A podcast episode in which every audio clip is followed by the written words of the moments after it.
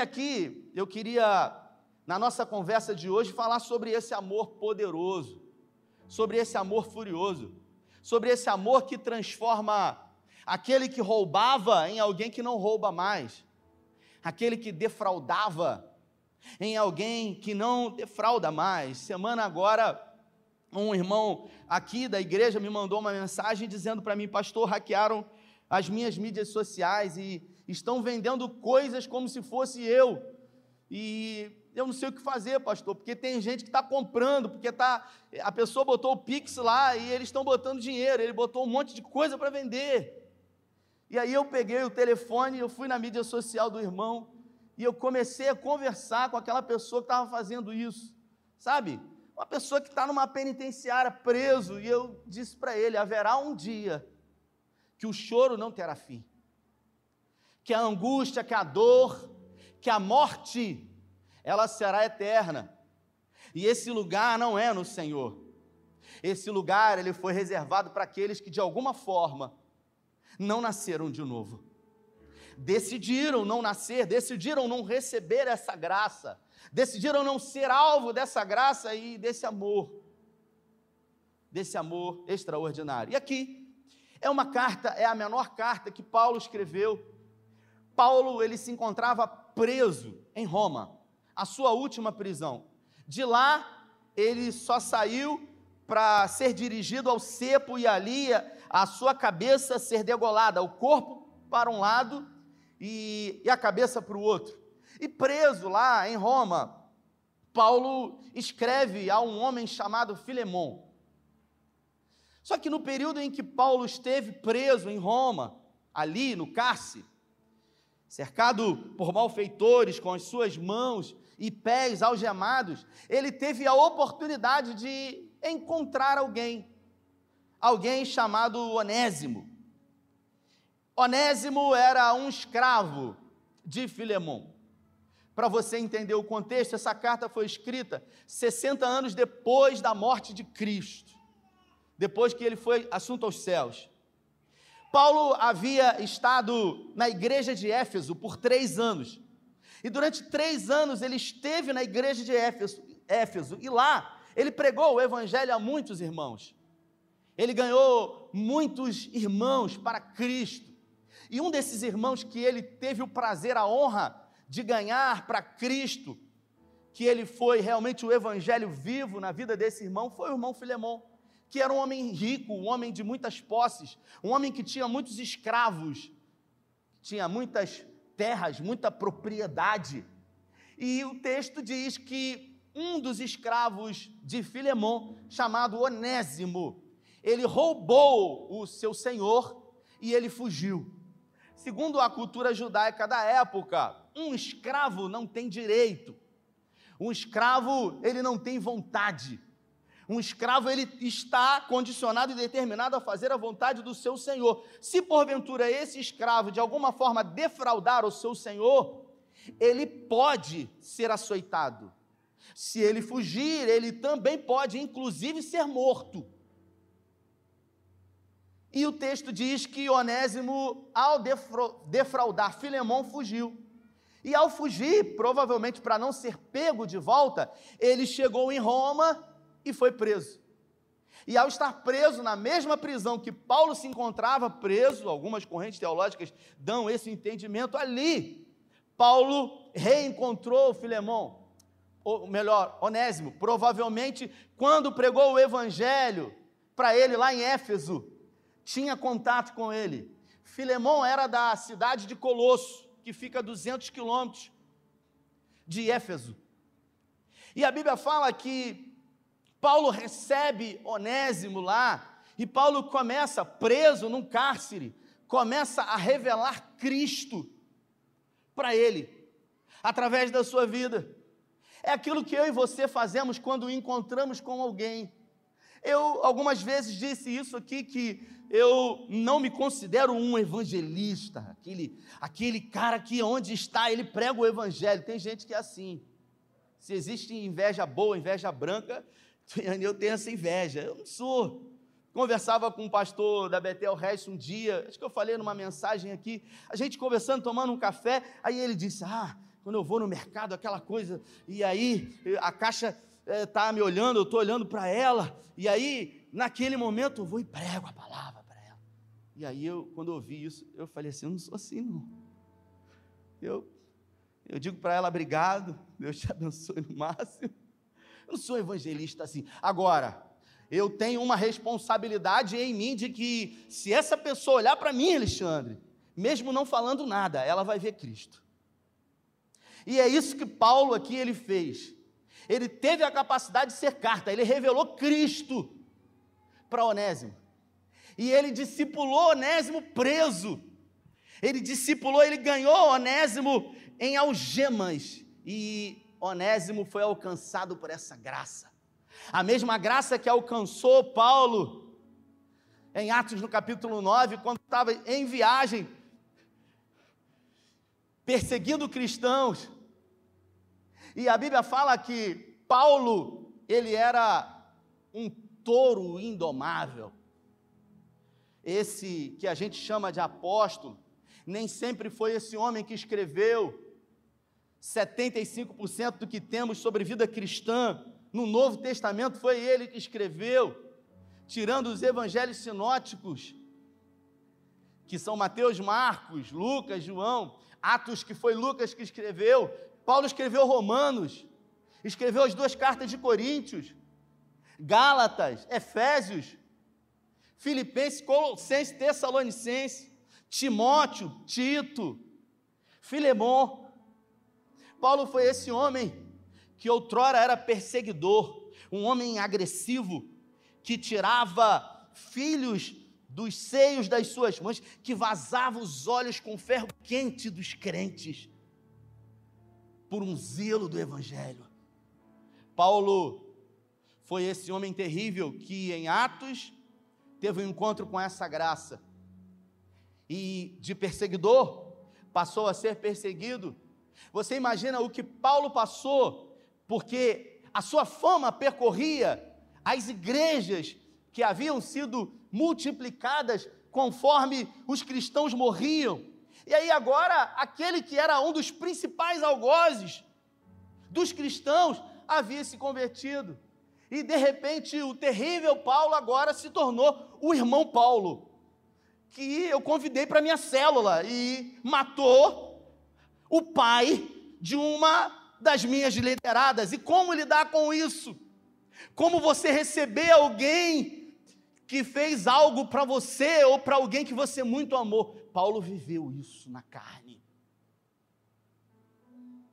Preconceito, discriminação, rejeição. E aqui ele discipula Onésimo.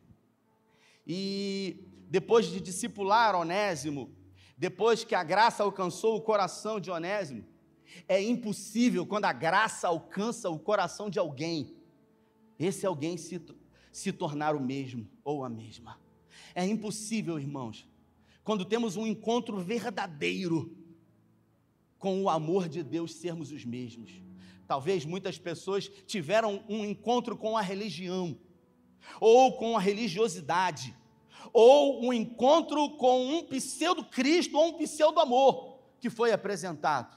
Afinal, muitos deuses nos são apresentados. Muitos falsos deuses nos são apresentados através de promessas. Algumas igrejas, inclusive, têm a audácia de colocar faixas na frente, na porta das suas congregações, escritas em letras garrafais: pare de sofrer. Quando na verdade o Evangelho é um convite para a vida. E enquanto vivermos, inevitavelmente teremos aflições. Não é uma vida só de sofrimento, é uma vida com abundância de vida. João 10, capítulo 10. É a vida de Deus na nossa vida. O ladrão vem, Jesus disse, não para roubar, matar e destruir, mas eu vim para que vocês tenham vida e vida em abundância. Observe, muitos religiosos, muitos profissionais da religião, eles pegam esse versículo deturpando, dizendo que Deus veio nos dar vida com abundância de coisas. O que Cristo veio dar foi uma vida com abundância de vida. Não é uma vida com abundância de coisas, porque se Cristo tivesse vindo para nos dar bens materiais, seria muito pouco. Se Cristo veio nos dar uma vida confortável, com casa na beira da praia, com um apartamento, na, com, com mansões na serra, com iates, com contas bancárias recheadas, isso seria muito pouco. Cristo veio nos dar aquilo que o dinheiro não pode comprar. Isso é poderoso demais. Cristo veio nos dar uma vida eterna com Ele. Cristo veio nos dar a transformação, a transformação dentro, não aquela do lado de fora. Ele veio nos dar aquilo que chamamos de metanoia, expansão do nosso entendimento. A conversão é uma mudança de direção, é quando eu vou num sentido com um veículo e eu preciso convergir, eu preciso dar a volta, eu preciso retornar, e nem sempre é fácil. E aí, depois de discipular Onésimo, Paulo se sente impulsionado agora a enviá-lo de volta ao seu Senhor. Peraí, mas se ele voltar para Filemão, Filemão vai matar ele. Certamente ele é um escravo fujão. Ele roubou e fugiu. Então, se ele voltar, ele vai ser morto. Por quê? Porque Filemão é um homem perverso e mau? Não necessariamente. Mas porque ele foi defraudado. Porque ele foi roubado. E porque ele também tem outros escravos, tem outros amigos que têm escravos, e ele tem de alguma forma uma reputação, um nome a zelar. E o que dirão os outros agora, se Filemão resolver perdoar Onésimo? O que dirão os outros escravos? O que farão os outros escravos se souberem que Filemão foi um homem capaz de perdoar aquele que, que fugiu e que fugiu com uma grande quantidade de dinheiro? Mas a graça havia também alcançado o coração de Filemão. Paulo re resolve escrever a Filemão. E eu queria ler para você, você não precisa abrir. Quando ele primeiro cumprimenta Filemão, dizendo: Paulo, prisioneiro de Jesus Cristo, e o irmão Timóteo, ou seja, está junto comigo, ao amado Filemão, também nosso colaborador. Ele começa a dizer quem é aquele que ele está enviando uma carta. E aí ele diz: e a irmã Ávia e Arquipo, nosso companheiro de lutas. Arquipo aqui é aquele que a igreja era reunida na sua casa em Colosso. E aí ele continua dizendo: nosso companheiro de lutas e a igreja que está em sua casa, Arquipo. Graça e paz a vós outros da parte de Deus, nosso Pai, do nosso Senhor Jesus Cristo. Dou graças ao meu Deus, lembrando-me sempre de ti nas minhas orações, Filemão estando ciente do teu amor e da fé que tens para com o Senhor Jesus Cristo e todos os santos. Eu queria que você entendesse aqui, Paulo está começando a trabalhar dentro de Filemon, dizendo para ele quem ele é e o que ele representa. Não foi um bilhete, foi uma carta. Foi uma carta que não só dizia o conteúdo principal, mas antes disso, revelava quem era o destino dessa carta. Quem é você para mim? E ele começa a descrever, dizendo: para que a comunhão da tua fé se torne eficiente no pleno conhecimento de todo o bem que há em nós para com Cristo. Pois, irmãos, tive grande alegria e conforto no teu amor, porquanto o coração dos santos tem sido reanimado por teu intermédio. Você, Filemão, por muitas vezes me reanimou. Eu estava desanimado, sabe, triste, e você, através do teu amor, me reanimou. Esse é você. Sabe, aqueles dias que você está mal, você não está bem, Porque a, a religiosidade, a religião diz que a gente está bem todo dia, que a gente tem que estar tá acordando feliz todo dia, e nem sempre a gente acorda feliz. Tem dia que a gente acorda, olha no espelho e se acha feio. Quem já se sentiu assim? Se você se sentiu assim, teve gente que levantou a mão, abaixou rápido. É porque você é humano. Porque você tem o direito de nem sempre estar bem. Você não pode estar mal todo dia. E aqui, agora sim, ele diz: Pois bem, depois de resenhar no início, de dizer que em Filemão representa para Paulo, ele diz: Pois bem, vou entrar no assunto.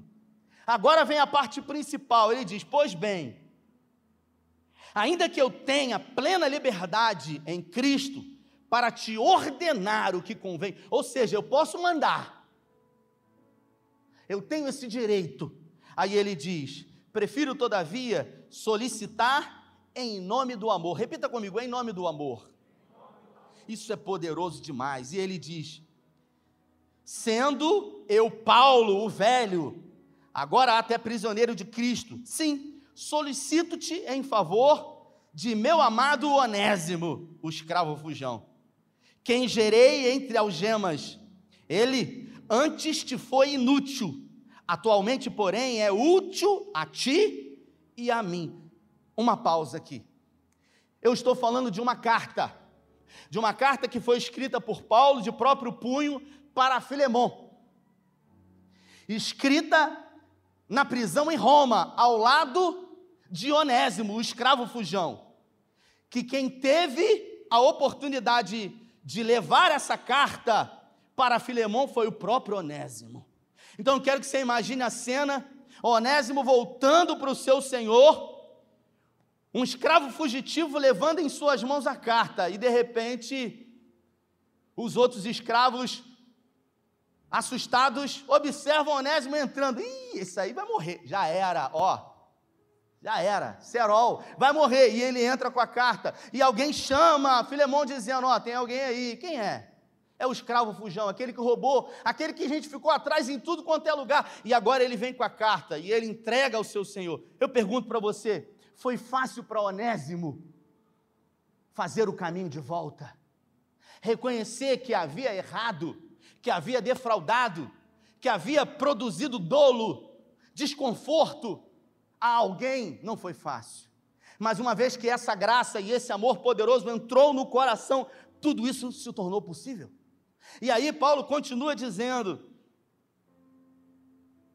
Eu te envio de volta, em pessoa, quero dizer, o meu próprio coração. Paulo diz o seguinte: olha, não receba ele, não, você está recebendo o meu coração. Isso, isso é extraordinário demais, irmão, sabe? Porque eu creio que Paulo, quando escrevia isso, digo eu e não o Senhor, ele estava dizendo de quantas foram as vezes que ele defraudou alguém mas que ao receber a graça se arrependeu disso. E ele continua dizendo: Eu queria conservá-lo comigo, eu queria que ele ficasse aqui, mesmo para em teu lugar me servir nas algemas que carrego por causa do evangelho. Nada, porém, quis fazer sem o teu consentimento, para que a tua bondade não, não venha a ser como por obrigação, mas de livre vontade. Ou seja, Paulo está dando a ele a oportunidade, o direito, que eu sempre digo aqui, de escolher o que fazer, mas antes disso, alertando ele algumas coisas sobre quem ele é, sobre o que a graça produziu no coração, na vida e sobre os frutos da graça na vida dele. E aí ele continua dizendo: Pois acredito que ele veio a ser afastado de ti temporariamente, a fim de que o recebas para sempre, não como escravo, antes, acima de tudo, como um irmão caríssimo, especialmente de mim, e com maior razão de ti, quer na carne, quer no Senhor. Se, portanto, me consideras companheiro, receba-o como se fosse a mim mesmo. Eu, quando leio essa parte, eu me lembro de Jesus dizendo para nós que nós devemos perdoar não aquele que nós amamos, porque a nossa fé ela não é testada quando a gente perdoa quem a gente ama. A nossa fé é testada quando a gente perdoa quem nos fere, quem nos magoa, quem defrauda em alguma coisa das nossas vidas. Porque se eu amo e faço bem somente àquele que eu amo, que proveito só tem nisso? Por isso Jesus, ele disse que se, se o teu inimigo tiver fome, dê a ele de comer. Se ele tiver sede, dê a ele de beber. Na oração do Pai Nosso, ele diz: perdoa as nossas dívidas, assim como nós. Vamos pular essa parte, porque é difícil. É difícil perdoar. Mas você não sabe o que ele me fez. Você não sabe o que ela me produziu. E ele continua dizendo aqui: se algum dano te fez, ou se teve alguma coisa, lança na minha conta, bota na minha conta aí. Eu, Paulo, de próprio punho escrevo e pagarei, para que para não te alegar que também tu me deves a tua própria vida. Em algum momento, provavelmente, Paulo salvou a vida de Filemão. E Paulo agora lembra para Filemão o seguinte: você me deve a sua vida. Então eu estou pedindo para você receber ele como se você me recebesse. Eu estou pedindo para você perdoar ele pelo que eu fiz por você. Espera aí. Eu acho que eu já ouvi isso em algum lugar na Bíblia. Eu acho que eu já presenciei algumas alguns textos dizendo que alguém fez alguma coisa por mim que eu não seria capaz de fazer. Cristo. Cristo fez por mim e por você o que nós não poderíamos fazer. Ele nos livrou de uma morte inevitável por amor a nós. E uma vez que ele nos perdoou, Ele agora pede que nós tenhamos a capacidade de perdoar uns aos outros. Ei, escute isso. O problema do mundo, eu ouvi isso hoje do pastor Zé, na sede. A gente acha que os problemas da humanidade eles serão resolvidos com políticas públicas, com infraestrutura, com dinheiro. O problema do mundo não vai ser resolvido, porque o problema do mundo não é esse. O problema do mundo é o pecado. Porque no pecado há individualismo, no pecado há corrupção, no pecado há egoísmo. O que eu tenho é só para mim. E todos pensam assim. E aí ele diz: Sim, irmão, que eu receba de ti no Senhor este benefício reanime o coração em Cristo. Sabe, Jesus ele nos redimiu. Nós nós recebemos a redenção em Cristo. E o que é redenção? Alguém que foi redimido é alguém que passou da condição de devedor para aquele que não deve mais. É como, como que Glautinho resolve plantar alguma coisa. Ele é um lavrador. E aí Glautinho, ele tem uma, uma terra que é dele, que ele comprou. E ele tem uma família, que é a Jéssica, tá aí a Jéssica? E aí ele tem o João, que é o filho dele, que é novinho que nasceu agora. Aí você imagina, uma família linda, e ele é um agricultor. Ele é alguém que tem uma terra e que utiliza dessa terra para subsistência. Só que Glautinho está vivendo um tempo difícil. Os dias não são bons e de repente o Glautinho ele não tem mais as suas reservas. E aí o Glautinho ele resolve chamar o Jefferson. E ele chama o Jefferson e ele fala para o Jefferson o seguinte: Olha, Jefferson, eu tenho uma terra lá e eu estou pensando em plantar algodão. E aí o Jefferson fala assim: algodão? Peraí, mas eu acho que não é uma boa plantar algodão agora. Aí o Galtinho, não, alguma coisa está me dizendo. Aí ele é crente, ele fala assim: eu estou sentindo no. No. A Bíblia fala que o coração é mais enganoso do que todas as coisas, mas o crente continua sentindo no coração. Enganoso e perverso é o coração humano. Então, quando você tiver que sentir, vai sentindo o dedo do pé, mas não sente no coração, não, irmão, que dá ruim. Olha, pastor, estou sentindo no coração. Meu Deus, quando fala isso para mim, eu falo, vai dar ruim isso aí. E aí o Jéssico fala assim: não, você está sentindo onde? Coração, é. Eu estou sentindo de Deus, Deus falou comigo, aquela coisa. Se eu plantar algodão, eu vou colher. E eu queria chamar você para ser sócio. E a gente vai ganhar muito dinheiro. Aí o, o Jefferson fala o seguinte: não, é advogado. Não, não vou. Eu conheço essa história, rapaz. Vamos fazer o seguinte: Galtinho fala assim: olha, eu acredito nisso. Eu acredito com toda a minha força, eu estou disposto. Jefferson é um cara experiente, tem muito dinheiro. Aí Jefferson fala para ele: tudo bem, eu vou fazer o seguinte: eu vou te emprestar o dinheiro, mas o risco é teu. Se der certo, você divide o lucro comigo. Mas se der errado e você não tiver com que pagar, você vai me dar a sua terra. E se a terra não pagar o que eu te emprestei, você e a sua família vão ser meus escravos. E aí o Glautinho que está sentindo no coração, ele já está chorando aqui na frente. Ele diz o seguinte: é isso aí. Glória a Deus, Deus falou comigo.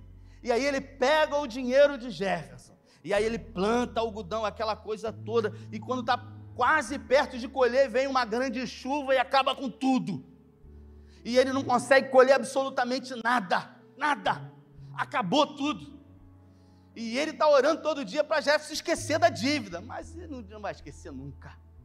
E aí, quando chega no dia, Jefferson vai lá, e Jefferson vai com os verdugos, que são aqueles, sabe? Aqueles homens que vêm para produzir o mal, e ele fala o seguinte: Olha, eu vim aqui receber.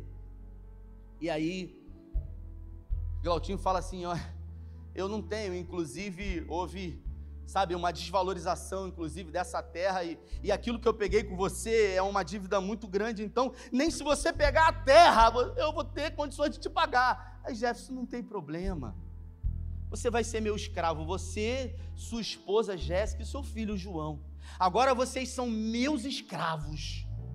Você não tem mais terra, você não tem mais vontade, você não tem mais direito, você não tem mais nada. Você agora é propriedade minha.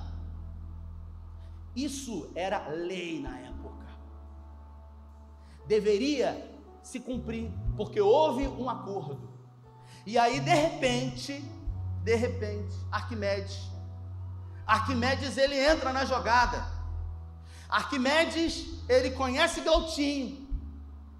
E quando Galtinho quis fazer o um negócio, procurou Arquimedes e Arquimedes falou o seguinte: Olha, rapaz, não faz isso, cara, vai dar errado. Clautinho olhou para ele e falou: Você não sabe de nada, meu irmão.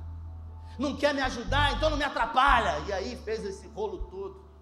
Só que agora Arquimedes viu que Glautinho se tornou um escravo. Glautinho não tem terra, não tem direito nem a sua família, porque se Jefferson quiser vender agora a esposa e o filho, pode separá-los. Só que Arquimedes entra na história. E Arquimedes diz o seguinte para Jefferson: vem cá, quanto que ele te deve? E aí Jéssica, não, rapaz, é muito dinheiro. Não interessa.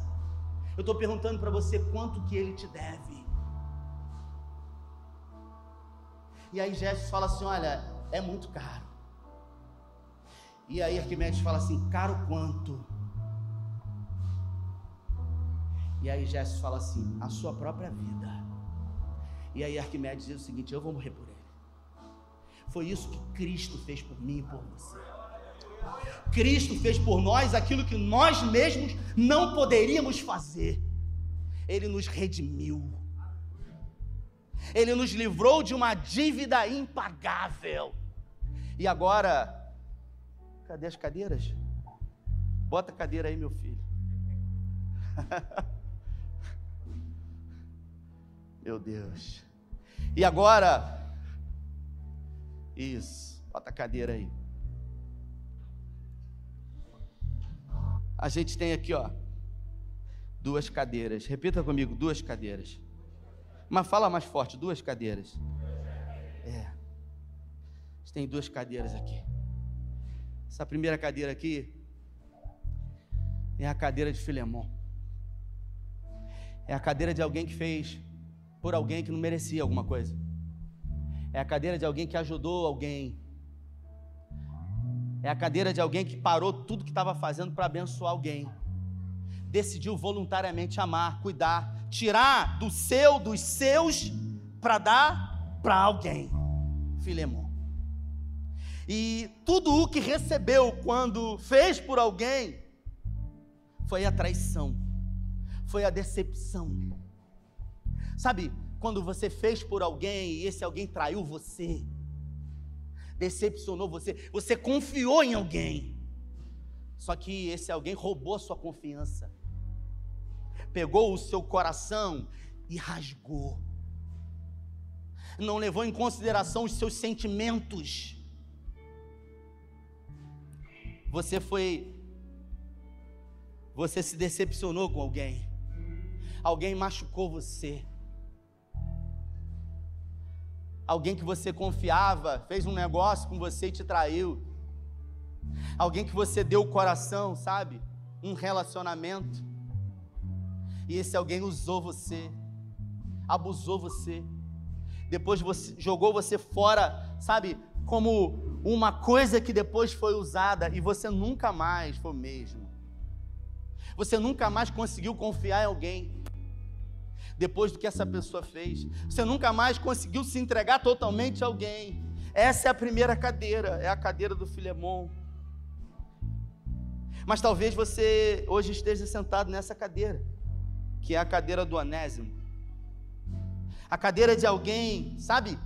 Porque a gente fala muito da cadeira do Filemon me traíram, me machucaram, me decepcionaram, me enganaram. Só que tem essa outra cadeira, que é a cadeira de alguém que, que foi o algoz, que machucou, que traiu, que decepcionou, mesmo às vezes não se dando conta disso, mas ainda assim fez. E essas duas cadeiras, elas se tornam presas eternamente, até que haja o perdão. O perdão, tem gente que diz que para perdoar você tem que esquecer. Como é que você vai perdoar isso que alguém fez com você? É impossível, cara. É impossível você perdoar uma traição. Não, não é impossível. É impossível você esquecer isso. Perdoar não é.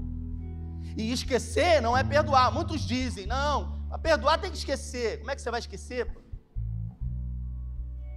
Para perdoar você tem que lembrar e não sentir mais dor.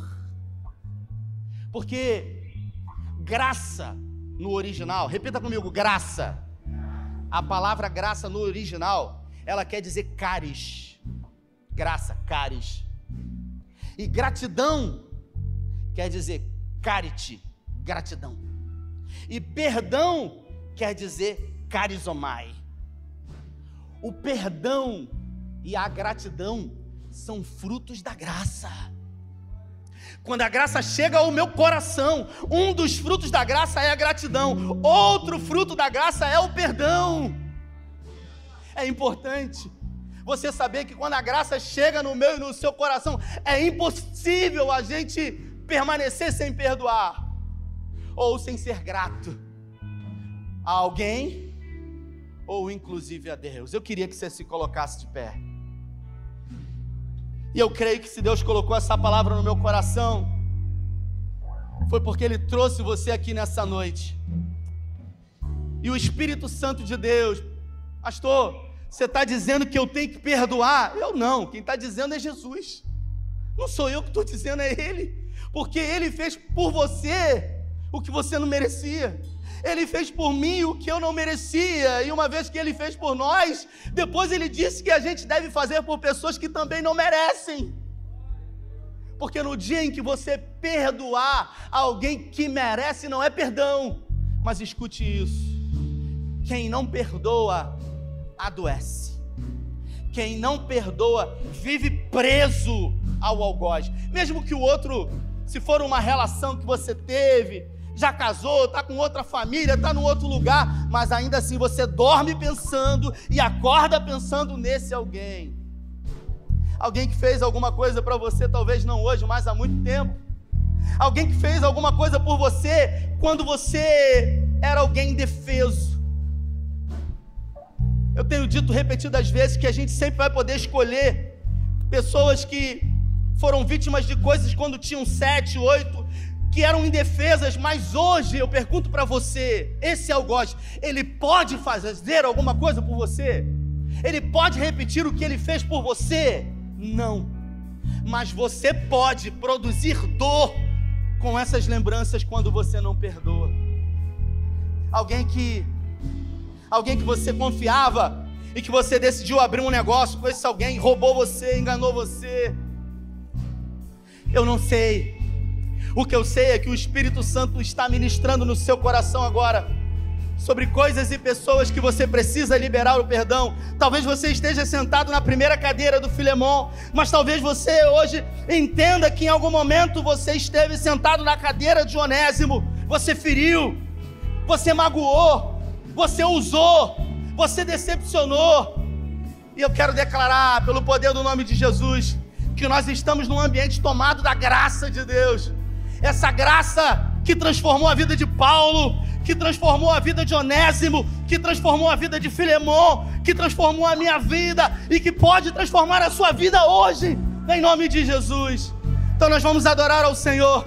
E se você precisa se libertar de alguém ou de alguma coisa, eu quero convidar você a sair do seu lugar. Eu vou orar com você. Eu vou declarar um novo tempo na sua vida, um novo ciclo, uma nova fase, um novo momento em Deus. Nós vamos orar porque eu creio que o Evangelho ele é poderoso para transformar a vida.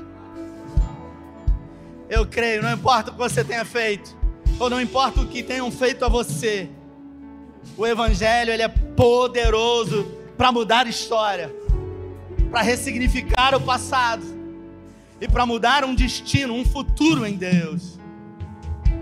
Aleluia. Só não teme o futuro aqueles que sabem aquilo que tem plantado.